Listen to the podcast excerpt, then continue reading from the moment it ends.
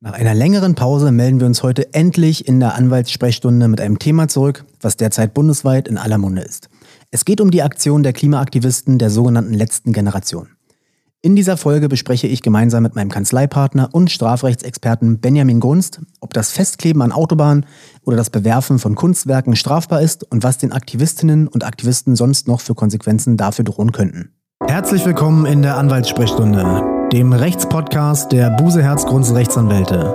Mein Name ist Norman Buse und ich spreche hier mit interessanten Leuten über aktuelle Fälle und spannende Rechtsfragen. Du bist Unternehmerin oder Unternehmer, Person des öffentlichen Lebens oder hast einfach nur Interesse am Recht? Dann bist du hier genau richtig. Los geht's, viel Spaß beim Zuhören.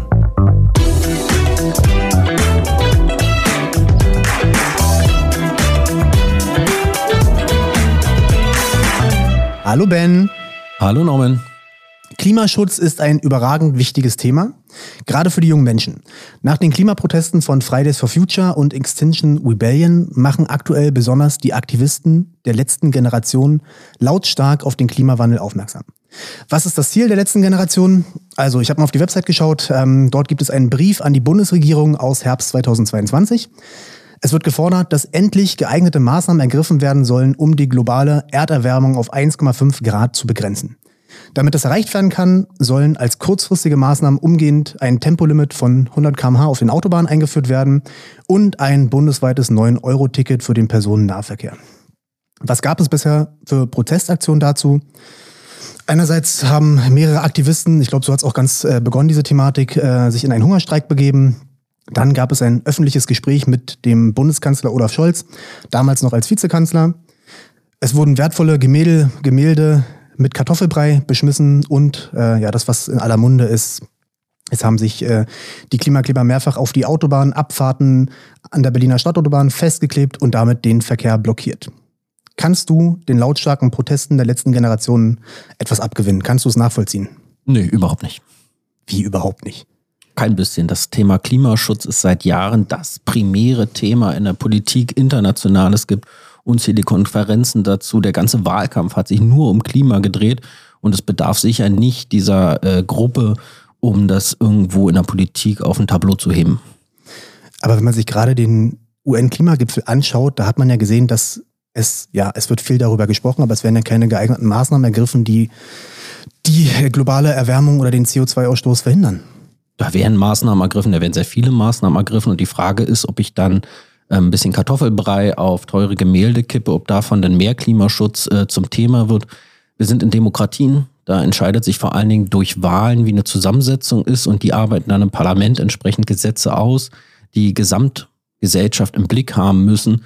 Und das ist der richtige Weg und nicht äh, eine Erpressungsmethode und eine Hauruck-Methode.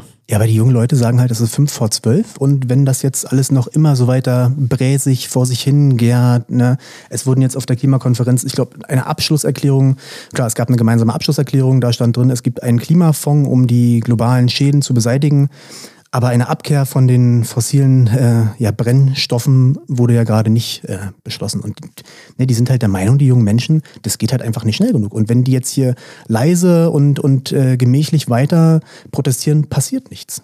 Na gut, wenn die Idee ist, dass ich mich auf die Berliner Autobahn klebe und dann die Chinesen ihre äh, Kohlekraftwerke abschalten, ähm, dann ist es sicherlich eine sehr noble Idee, aber ich sehe da wenig Kausalität dazwischen und man muss sagen, es sagt ja keiner was gegen einen grundsätzlichen Protest, Demonstration. Wir hatten Millionen starke besuchte Demonstrationen von Fridays for Future. Es ist ja nicht so, dass es nicht eine breite gesellschaftliche Strömung in diesem Bereich gibt.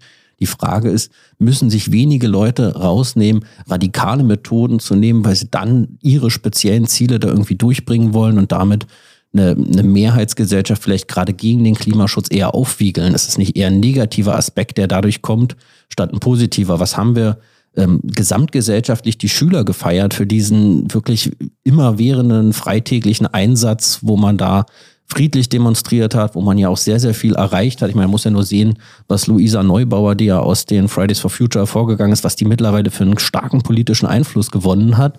Und das ist doch der Weg und der zeigt ja auch, dass er eindeutig Erfolg hat und nicht diese Radikalisierung. Die Leute reden nur noch darüber, über zerstörte Kunstwerke, über mögliche Rettungseinsätze, die nicht geklappt haben und es wird gar nicht über den Klimaschutz gesprochen. Ja, und es wird leider auch die Globalität einfach verkannt. Ne? Weil was wird, was bringt es, wenn wir jetzt hier unsere in Deutschland, nur auf Deutschland betrachtet, jeglichen CO2-Ausstoß auf möglicherweise null reduzieren würden? Und wenn man im Jahr 2021, ich habe gerade nochmal an die Statistik geguckt, ähm, was, äh, was der globale oder was der deutsche Ausstoß war, der lag prozentual weltweit betrachtet bei 1,82 Prozent. China 30,9 Prozent, USA 13,49 Prozent, Indien 7,3 Prozent. Das heißt, dieses, dieses aus, für, für mich hehre Ziel, dass ich die, die Welt sozusagen retten möchte und den nachfolgenden Generationen noch was hinterlassen möchte, das funktioniert ja einfach nicht in diesem kleinen Mikrokosmos. Und da kann ich ja noch äh, mich äh, krumm stellen und ähm, demonstrieren, hier in Deutschland Maßnahmen ergreifen, Gemälde möglicherweise zerstören, Leute gegen sich aufbringen. Aber man muss doch einfach größer ansetzen. Das bringt doch nichts, wenn China 30 Prozent Ausschuss hat. Das ist doch. Erstmal vielen Dank, dass du mich in den heutigen Politik-Podcast hier geladen ja. hast. ähm, man muss halt sehen, die Trennlinie verläuft ja anders. Die Trennlinie verläuft darin, schaffen wir Klimaziele durch Verzicht und durch ähm, quasi Rückbau unseres Wohlstands oder schaffen wir Klimaschutz als Blick nach vorne, Umbau der Industrie? Schaffen wir billiger und besser zu produzieren mit grünem Strom? Werden wir ein Vorzeigeland? Und das ist die große Chance, wenn wir schaffen, die Deutschland umzubauen, unsere Industrie und zu zeigen, es ist besser Du produzierst nicht nur sauberer, du produzierst billiger und bist damit wettbewerbsfähiger. Dann machen es uns die anderen nach. Wir müssen doch als gutes Beispiel vorangehen. Wenn die sich angucken, Deutschland hat sich jetzt hier äh, deindustrialisiert, wir haben ein geringeres Bruttoinlandsprodukt, die Leute sind faktisch ärmer geworden, dann machen die uns das doch nicht nach. Dann sagen die doch, nein, unsere Bevölkerung muss ja muss, er soll ja wohlhabender werden. Ich meine, das ist die ganze Grundlage der chinesischen kommunistischen Partei, dass die Leute ja noch zufrieden sind, weil es ihnen im Schnitt jedes Jahr immer ein bisschen besser geht. Und dann gucken die zu uns und sagen, okay, also bei denen geht's jetzt bergab, das soll jetzt unser Weg sein. Nee, ich denke, das ist das Problem. Ne? Wir, müssen, wir müssen vorangehen, wir müssen ein gutes Beispiel sein, aber wir sollten nicht darauf setzen, wir verbieten hier alles und der Bevölkerung geht's am Ende im Schnitt schlechter als vorher. Also bringen die Protestaktionen aus deiner Sicht etwas? Ändern die das Problem? Kein bisschen. Die lenken, die lenken vor allen Dingen von dem Thema ab. Und das sieht man ja ziemlich deutlich, dass ja auch wirklich führende Vertreter von den Grünen davon nicht begeistert sind und immer wieder darauf hinweisen und sagen, ihr lenkt vom Kernthema da ab, ihr bietet Angriffsfläche, wo man sagen kann, man kann jetzt über ganz viel diskutieren, über Gewahrsam wird diskutiert, über Straftatbestände wird diskutiert, aber es wird nicht darüber diskutiert, wie kriegen wir unsere Stahlindustrie auf Wasserstoff umgestellt. Das ist wahr. So, jetzt haben wir den politischen Teil erstmal abgeschlossen. Wir sind ja ein Rechtspodcast und jetzt kommen wir zum drögen rechtlichen, zur drögen rechtlichen Einschätzung. Ich habe gerade zufällig gesehen, dass gestern für die Hörerinnen und Hörer, gestern war der 22.11.2022, ähm, zwei englische Klimaaktivisten von einem Londoner Gericht wegen Sachbeschädigung verurteilt wurden. Die hatten sich ähm, an ein Gemälde festgeklebt und äh, es ist dadurch ein Schaden von 2300 Euro entstanden. Wie wäre eine solche Aktion nach dem deutschen Strafrecht zu beurteilen? Na, zunächst einmal, wenn tatsächlich ein Schaden am Gemälde entsteht, kann das natürlich eine Sachbeschädigung oder wird es auch eine Sachbeschädigung sein. Und da sind wir ja auch im Geldstrafebereich. Und bei unseren Geldstrafen, die hängen ja davon ab, wie hoch das persönliche Einkommen ist. Das heißt, es ist immer schwer, mit absoluten Summen zu arbeiten. Da habe ich jetzt auch oft in der Zeitung gelesen, oh, gab hier nur 600 Euro oder nur 800 Euro. Das kommt ja drauf an. Ne? Wenn man auf Niveau eines Hartz-IV-Empfängers oder neu Bürgergeld ist, dann liegt man halt äh, bei 15 Euro Tagessatzhöhe und als ähm, Mittelstand, der jetzt irgendwie 3000 Euro netto hat, das rechnet sich am einfachsten, ist man halt bei 100 Euro Tagessatzhöhe. Und dann macht es halt einen ganz anderen, einen riesen Unterschied halt im Ergebnis der äh, Geldstrafenhöhe, obwohl das Gericht sagt, ist vielleicht gleich schlimm. Also wenn man das, es wird ja gerade viel darüber diskutiert, ob die Sachen, die die ja gemacht haben und machen, ob die strafbar sind. Das heißt, wenn ich jetzt ein Gemälde ähm, zerstöre oder beschädige, dann ist das strafbar.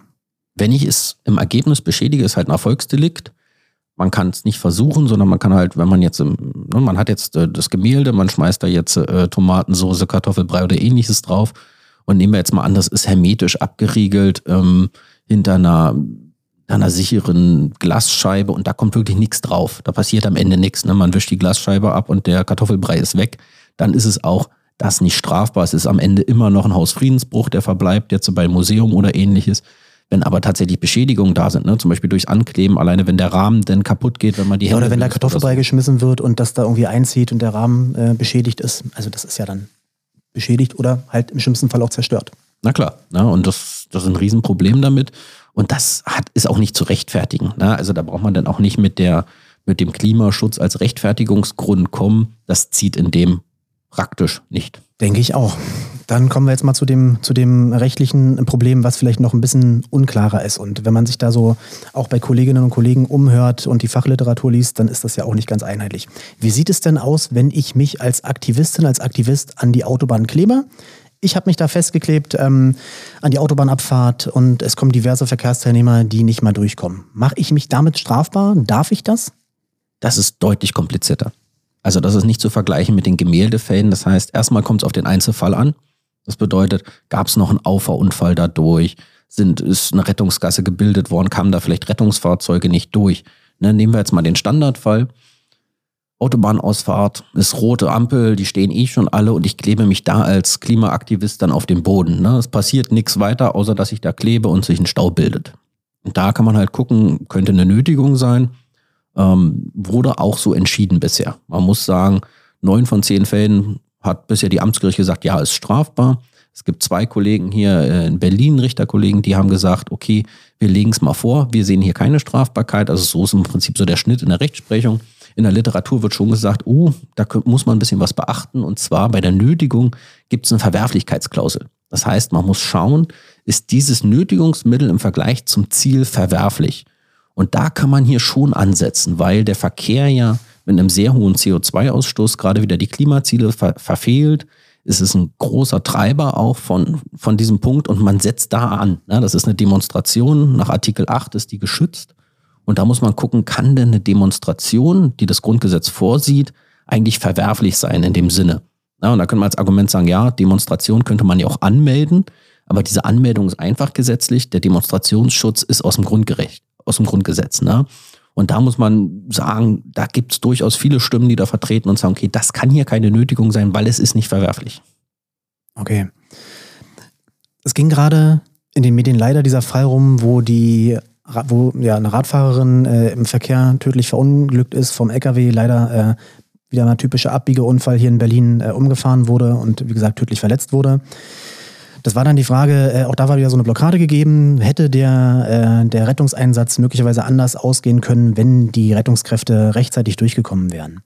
Das heißt, es gibt einen Todesfall, es gibt fahrlässige Tötungen, es gibt verschiedene äh, Delikte gegen die körperliche Unversehrtheit. Kann sowas zugerechnet werden? Kann ich mich als Aktivistin dann da irgendwie mitschuldig gemacht haben? Auch das kommt natürlich auf den konkreten Fall an. Ne? Nehmen wir jetzt mal das Beispiel, was du da was, was gegeben war, da muss man auch erstmal ein bisschen Medienkritik üben. Also das, was die Medien da geschrieben haben, hat sich zumindest heute nicht als wahrer Sachverhalt herausgestellt. A, es gab nicht mal jemanden, der sich auf die Straße geklebt hat. Das heißt, es waren, glaube ich, zwei Aktivisten, die waren auf so einer Brücke. Und um dass die Polizei die runterholen kann, haben die zwei von drei Spuren zugemacht und haben die runtergeholt, aber die ganze Zeit war eine komplette Spur offen. Das heißt, das war jetzt nicht mal dieser klassische Fall von, jemand kommt nicht durch die Straße durch, sondern es war immer eine Spur offen, die ganze Zeit. Das muss man erstmal grundsätzlich sagen dazu. Und das zweite ist natürlich die Zurechnung. Die haben sich da angeklebt. Zwei Stunden später gibt's entfernt einen Unfall, wo ein LKW mit einer Fahrradfahrerin kollidiert, die da im Ergebnis stirbt das ist schon erstmal weit weg voneinander. Und dann müsste man gucken, ist es überhaupt kausal? Auch da, die Feuerwehr hat erst gesagt, oh, der Wagen ist nicht schnell genug durchgekommen. Jetzt gab es aber auch die Aussagen von der Notärztin vor Ort, die gesagt hat, ich habe das entschieden, unabhängig davon, ob dieser Wagen kommt. Wir mussten die schnellstmöglich befreien, deswegen die quasi mechanische Art, nochmal einmal über die arme Frau darüber zu fahren mit dem LKW, um sie so zu befreien. Und dann fehlt es schon an der Kausalität. Das heißt, man hat hier natürlich einen Fall gefunden, der höchst tragisch ist und den man instrumentalisieren wollte, um diese um ganze, gegen die Klimakleber zu Ja, hetzen. natürlich, um die ganze ja. Sache, eine, der anderen ganzen Sachen eine Dramatik zu geben. Ne? Ich meine, da stehen welche im Stau. Das, das nervt wahnsinnig und das ist auch möglicherweise eine Straftat, umstritten. Ne? Mein Strafverteidiger Herz sagt, ich sehe auf jeden Fall Ansatzpunkte für eine Verteidigung. Es wird am Ende höchstrichterlich mal entschieden werden müssen, ob das eine Straftat ist, ja oder nein. Aber diese Dramatisierung eines Unfalls, der damit unmittelbar nichts zu tun hat und diese Zurechnung, die ist so weit weg, dass man das als rein politisch bewerten muss. Okay, nochmal kurz zusammengefasst. Es könnte theoretisch strafrechtlich eine Nötigung sein, wenn ich dort sitze, mich festklebe, die Autos nicht durchlasse. Was ist denn aber, wenn ich mich festklebe äh, und die Polizisten wegstoße? Macht das einen Unterschied? Das macht einen Unterschied. Da kommen wir natürlich zum Widerstand gegen Verstreckungsbeamte. Das kann dann auch eine Körperverletzung sein, wenn der Beamte irgendwie einen blauen Fleck davon trägt. Ähm und das ist ja relativ unstreitig dann wiederum. Ne? Wenn ich mich gegen die Polizei wehre, gegen die Maßnahmen als solche, dann bin ich beim Widerstand gegen Vollstreckungsbeamte, der ja auch relativ hart verfolgt wird, muss man Ja, genau, das ist unstreitig, aber man hat jetzt tatsächlich in den Strafbefehlen auch einen Widerstand angeklagt, nur aus dem Ankleben. Und das ist wiederum höchst umstritten. Liegt in, dem, in der Tatsache des Anklebens schon Widerstand, weil man mich quasi nicht wegziehen kann. Mhm. Und das sehe ich auf gar keinen Fall. Okay, weil ich die die Gewalteinwirkung nach außen quasi brauchen. Genau, das ist dieser passive, passive Widerstand. Widerstand. genau. Ne? Also ich, ich gehe ja, ich habe ja gar keine, also ich, ich wehre mich ja quasi vorher wie präventiv dagegen schon, wo noch gar keiner da ist. Okay. Gut, dann haben wir das Strafrechtliche kurz besprochen. Ähm, was können denn sonst noch für Konsequenzen drohen? Ja, da haben wir ja jetzt die spannende Diskussion um die sogenannten Klimakleber, die jetzt zumindest mal 30 Tage in Bayern äh, inhaftiert wurden. Ähm, nach, dem, nach dem bayerischen Polizeigesetz ähm, muss man sagen, erstmal völlig zu trennen vom Strafrecht. Hat damit gar nichts zu tun. Das eine ist präventiv, das andere ist immer danach, wo man sagt, okay, ich muss was bestrafen. Da sagt Wird man, ja in der Diskussion auch so ein bisschen durcheinander gehauen, wenn man sich das anhört. Na klar, es, es heißt ja dann auch einfach Vorbeugung. Knast, Knast für mhm. Klimakleber. Ne? Ja, also genau. Das ist ja eine gute, gute Überschrift. Ähm, warum muss man sich fragen? Und man muss sagen, dem Polizeirecht ist das total immanent. Ne? Also eine Gefahr zu verhüten ist quasi Sinn des Polizeirechts. Das heißt, man antizipiert, was könnte gefährlich sein und will es verhüten. So. Und man hat jetzt Menschen, die da sind, die nach, nach deren Auffassung Straftaten begangen haben und die sagen, das mache ich jetzt wieder. Ich mache das morgen wieder, dann werden sie wieder erwischt, dann kommen sie und dann sagen sie, ich mache es übermorgen wieder. Und da haben die halt reagiert und haben gesagt, okay, hier besteht die Gefahr weiterer Straftaten und deswegen nehmen wir die mal in Gewahrsam und behalten die mal bei uns, damit die nicht weiter Straftaten begehen. Die absolute Besonderheit des bayerischen, äh, glaube Polizeiaufgabengesetzes heißt es, ist ja diese unfassbare Länge. Das heißt, in Berlin darf man das bis maximal zum Ablauf des nächsten Tages machen. Das heißt im schlimmsten Fall 48 Stunden. Und die sperren die Menschen einen Monat ein. 30 Tage mit einmaliger Verlängerungsmöglichkeit. Also das ist ja ein riesen Qualitätsunterschied. Das heißt, wofür ist so ein Paragraph gemacht? Für den klassisch besoffenen Mann. Er kommt nach Hause, schlägt seine Frau, die holt die Polizei und der steht immer wieder vor der Tür und will immer wieder rein. Ja, und für Terrorabwehr, muss man auch sagen. Ne? Die, die, die Gefahrengesetze wurden damals vor allen Dingen äh, islamistischer Terror äh, geschaffen. Ja, und das äh, jetzt, wenn man das im Hintergrund hat und im Hinterkopf hat, ähm, wenn Anschläge vor äh, ja, aber praktisch nie verhindert werden Bayern. Genau, also das ist ja man, immer, man, das ist immer diese, aber das, diese man hat das geschaffen, um Anschläge zu verhindern und nutzt es jetzt möglicherweise, weil einem strafrechtlich oder keine anderen Sanktionsmittel einfallen, um das dann für wie haben sie es in Bayern genannt, Klima-RAF ja. zu nutzen, ist schon hart. Na klar, mir geht es ja um diese praktischen Nutzen. Ne? Also weil jetzt ja oft so gesagt wird, wie kann sowas überhaupt sein? Das hat natürlich totalen praktischen Nutzen. Ne? Man hat jetzt den betrunkenen Mann, der seine Frau verprügelt und man muss irgendwie ein Instrument haben, dass man den jetzt erstmal aus dem Verkehr zieht, bis er wenigstens wieder nüchtern ist und man den Eindruck hat, dass der jetzt nicht gleich wieder nach Hause fährt und man in zehn Minuten den nächsten Polizeieinsatz hat, weil er wieder gegen die Tür dremmelt. Ne? Also dieser Gewahrsam an sich, der macht schon Sinn. Aber der muss natürlich zeitlich extrem begrenzt sein. Und das ist da halt nicht. Und ich bin wirklich, also zumindest nach aktuellem Stand in den Medien, haben die sich nicht dagegen gewehrt. Das ist ja, die haben kein, keine Rechtsmittel dagegen eingelegt, so kann es auch nicht mal zum Bundesverfassungsgericht kommen. Das wäre sehr, sehr spannend, ja, oder zum Fall einfachen Verwaltungsgericht. Weil wenn ich jetzt, es geht ja im Verwaltungsrecht der Verhältnismäßigkeitsgrundsatz und äh, ob ich das dann, wie ich das ausschöpfe und ermessen ausübe, ist ja überprüfbar, ähm, zum gewissen Maße zumindest. Und das ist schon, das ist schon harter Tobak und ich kann mir durchaus vorstellen, dass das Gerichte möglicherweise anders sehen, dass man es nicht Absolut. für 30 Tage Absolut. die Maßnahme anordnet. Die Hoffnung wäre aber tatsächlich, dass das Verwaltungsgericht vorlegt. Also das ist sehr, sehr umstritten und, und da wird ja auch, gibt es viele Zweifel dran, ob das, das äh, verfassungsmäßig sein kann, dieses Gesetz. Und alle hoffen eigentlich, dass mal einer davon sich als Fall eignet, weil Bundesverfassungsgericht kann immer nur über konkrete Fälle entscheiden, dass die mal anhand dieses Falls sagen, das komplette Polizeiaufgabengesetz oder dieser Gewahrsamsteil davon ist verfassungswidrig und dann wäre der halt auch weg. Ne? Das Verwaltungsrecht oder Verwaltungsgericht kann es halt aufheben für den Einzelnen, aber das Bundesverfassungsgericht kann ja das ganze Gesetz rausschießen. So, was können noch für Konsequenzen drohen? Ich bin ja Zivilrechtler, wie man weiß, und äh, möchte nochmal auf äh, einen Gesichtspunkt hinweisen, der in der Diskussion, meine ich, bisher nicht so sonderlich eine Rolle gespielt hat, nämlich Schadensersatz. Ja. Einerseits, äh, was relativ äh, einleuchtend ist, wenn ich Gemälde zerstöre, indem ich da irgendwelche Sachen ranschmeiße, Brei ranschmiere, mich festklebe, dann muss ich für den Schaden aufkommen. Ja, und äh, teure Gemälde, ja, wenn da Experten dann dran sind, die das restaurieren, das kann relativ äh, teuer werden und das sind Sachen, die, da sehe ich eine Kausalität, ja, da ist ein, ein Schaden eingetreten und da dürften die jeweiligen Personen dann äh, auch für einstehen müssen. Das zum einen. Und äh, man kann natürlich jetzt auch darüber nachdenken, ähm, wenn wir nochmal auf das Thema Autobahnblockade kommen, was gilt ähm, wenn beispielsweise ein Handwerker nicht zum Einsatz kann, er kann kein Geld verdienen, weil er genau vorne steht und äh, die Leute ihn ähm, blockieren, nicht durchkommen lassen, nee, ihm geht äh, Gewinn, er kann nicht arbeiten, kann man auch dafür was verlangen? Das ist eher schwierig, ja, weil ähm, das Vermögen als solches ist nicht geschützt. Ja. Wenn man jetzt allerdings sagt und man stellt sich jetzt auf den Standpunkt, dass äh, wir hier tatsächlich eine strafbare Nötigung haben, ja, dann hätte man deliktisch gesehen ein Schutzgesetz verletzt ähm, und da über diesen, über diesen Umweg könnte man dann möglicherweise auch zivilrechtlich Schadensersatz äh, verlangen. Ja, das heißt, es gibt diese, diese strafrechtliche Dimension mit den mhm. äh, Klimaaktivisten, aber natürlich auch ähm, die haftungsrechtlichen Fragen, was für Schäden gilt, die man anderen Privatpersonen und so weiter. Was würdest du dem Handwerker jetzt raten? Also da steht jetzt der Handwerker durch diese Klimakleber im Stau und verpasst jetzt möglicherweise da einen wichtigen Auftrag. Wie, wie soll der sich bestmöglich verhalten, um das zu sichern, die Beweise, welche braucht er da?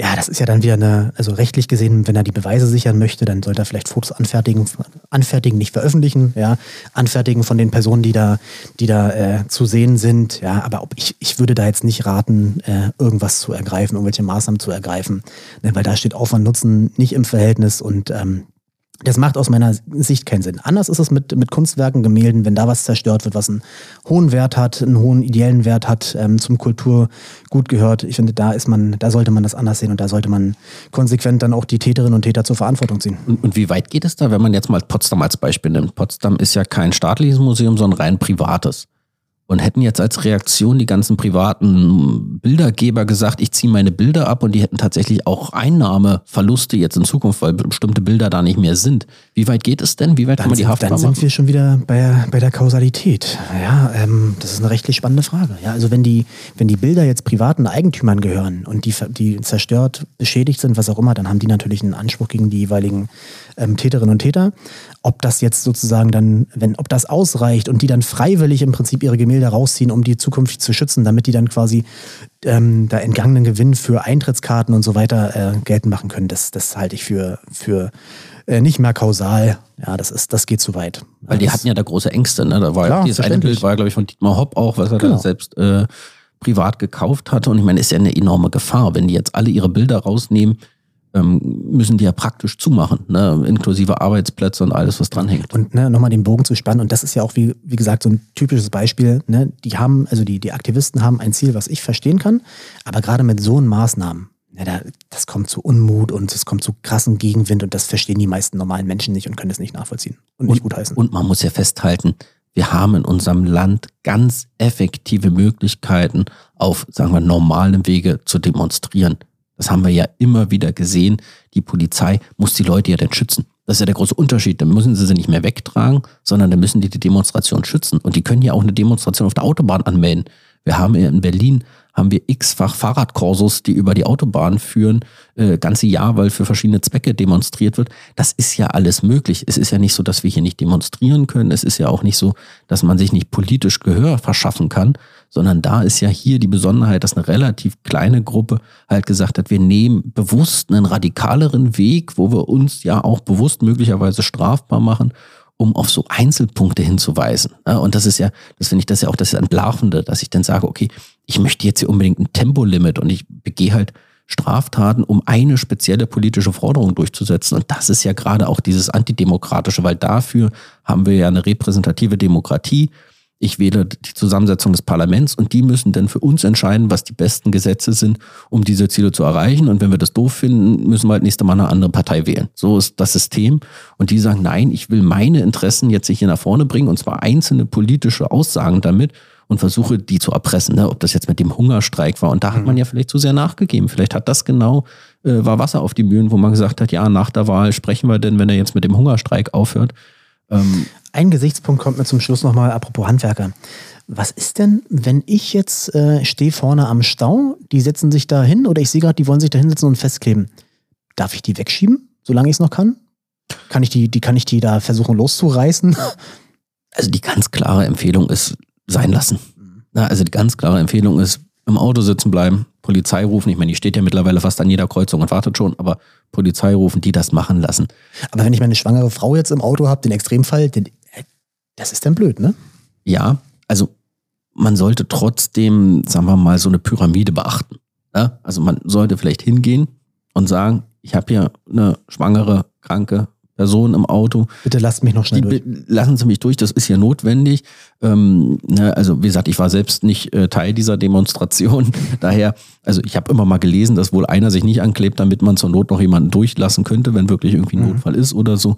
Das ist sicherlich Schritt eins. Ähm, körperlicher Zugriff ist grundsätzlich, ist unser Notfallrecht sehr robust. Das muss man dazu sagen. Aber man kann es halt niemandem raten, weil dieser, dieser Grad, wo noch Notwehr herrscht, ist so gering. Also da kann man sich so schnell verkennen damit. Ne? Was darf ich jetzt noch die überm Boden zerren?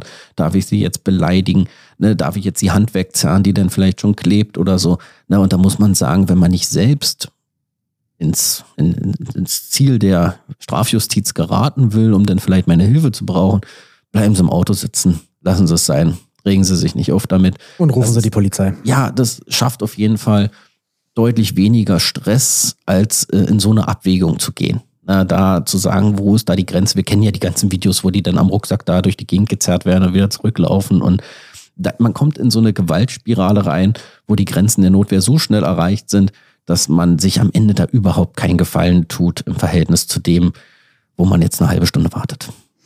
Alles klar, dann würde ich sagen, haben wir das relativ spannende und aktuelle Thema besprochen. Vielen Dank fürs Gespräch. Ja, bis zum sehr nächsten Mal. gerne. Ciao. Tschüssi. Vielen Dank fürs Zuhören. Ich hoffe, euch hat dieser Podcast der Buse Herzgrunds Rechtsanwälte gefallen und ihr konntet etwas für euch persönlich oder für euer Unternehmen mitnehmen. Diesen Podcast kann man über Apple Podcast, Spotify und viele andere Plattformen abonnieren, sodass ihr immer auf dem Laufenden bleibt, wenn es eine neue Folge gibt. Solltet ihr Beratungen oder Vertretungen im Urheber- und Medienrecht, im Markenrecht, im Wettbewerbsrecht, im IT-Recht, im Verwaltungsrecht oder im Strafrecht benötigen, steht euch unser Anwaltsteam bundesweit jederzeit gern zur Seite. Bis zur nächsten Folge, euer Norman Buse.